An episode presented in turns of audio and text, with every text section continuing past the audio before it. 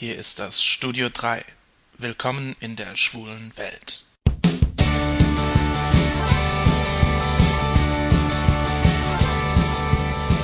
Hier ist wieder euer Jan. Ich erzähle euch heute von Pauls Poppers Pop Pause. Paul ist 30, schwul und Single. Heute Abend steht mal wieder ein Date an. Da heißt es, die Wohnung aufräumen ein paar Einkäufe, Chips, was zu trinken und natürlich nicht zu vergessen die Utensilien für den Fall der Fälle. Dieser Fall der Fälle ist natürlich eingeplant. Also, was braucht Paul zu seinem Glück? Kondome, Gleitgel und natürlich ein kleines Fläschchen Poppers. Poppers sind für Paul wichtig, denn ohne Poppers kann Paul nicht poppen.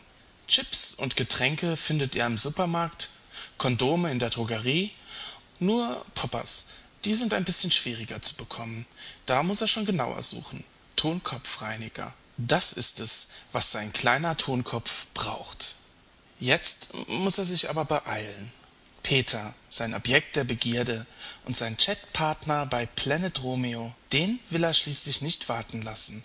Mit Peter chattet Paul bestimmt schon ein halbes Jahr, und jetzt hat sich Peter endlich dazu entschlossen, Paul in Paderborn zu besuchen. Völlig außer Puste kommt Paul mit seinen Einkaufstüten endlich in der Wohnung an. Das Wichtigste, schnell zum Kühlschrank, die Getränke kalt stellen und das Poppers.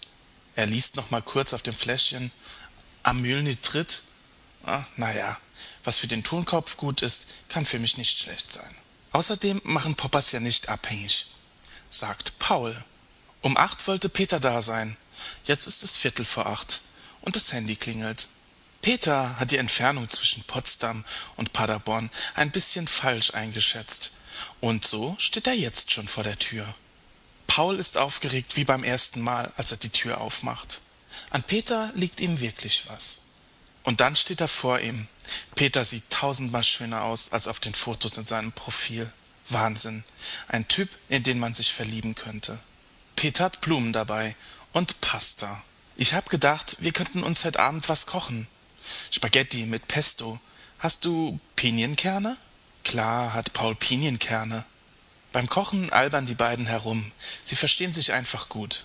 Paul findet es toll, Peter endlich mal richtig kennenzulernen. Paul merkt, mit Peter könnte ich mir mehr vorstellen. Nach dem Essen sitzen sie noch lange da und unterhalten sich. Und dann kommen sie sich näher. Mann, Peter kann küssen, denkt sich Paul. Doch es bleibt nicht bloß beim Küssen. Peter geht ganz schön zur Sache. Nach einer halben Stunde landen Peter und Paul im Schlafzimmer. Paul ist überrascht, denn Peter scheint auf alles vorbereitet zu sein, denn kaum hat er seine Hosen runtergelassen, zückt er schon ein Kondom. Paul strahlt. Moment. Paul springt aus dem Bett und stolpert dabei beinahe über seine runtergelassenen Unterhosen. Schnell in die Küche zum Kühlschrank Poppers holen. Peter scheint etwas irritiert, doch das tut seiner Standhaftigkeit keinen Abbruch. Als Paul aus der Küche endlich zurückkommt, kann es Peter kaum erwarten. Er schnappt sich Paul und drückt ihn in die Kissen. Bereit? Bereit, wenn Sie es sind.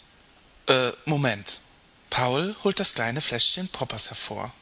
Peter ist weniger begeistert. Oh, Poppers. Muss das sein? Brauchst du das? Na, wir wissen doch, wie's ist. Paul kann nicht ohne Poppers poppen. Hey, Poppers ist cool, einfach geil. Der Rausch, der dauert manchmal bis zu zehn Minuten. Und ich meine, abhängig wirst du davon ja nicht.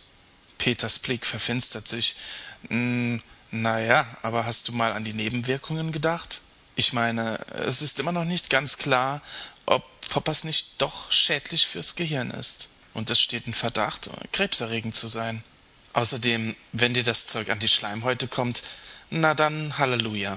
Aber gut, wie du willst. Mach nur. Paul fuhrwerkt an dem kleinen Fläschchen herum. Ah, ah, Mist, warum. Ach, das, warum geht denn das nicht auf hier? Ah, scheiße. Diese Popperspause nervt Peter ohne Ende.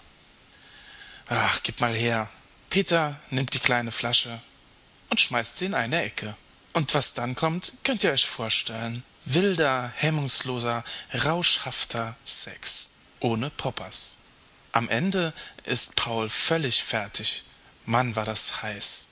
er drückt sich ganz fest an peter den lass ich nicht mehr so schnell los für richtig heiße typen braucht man kein eisgekühltes poppers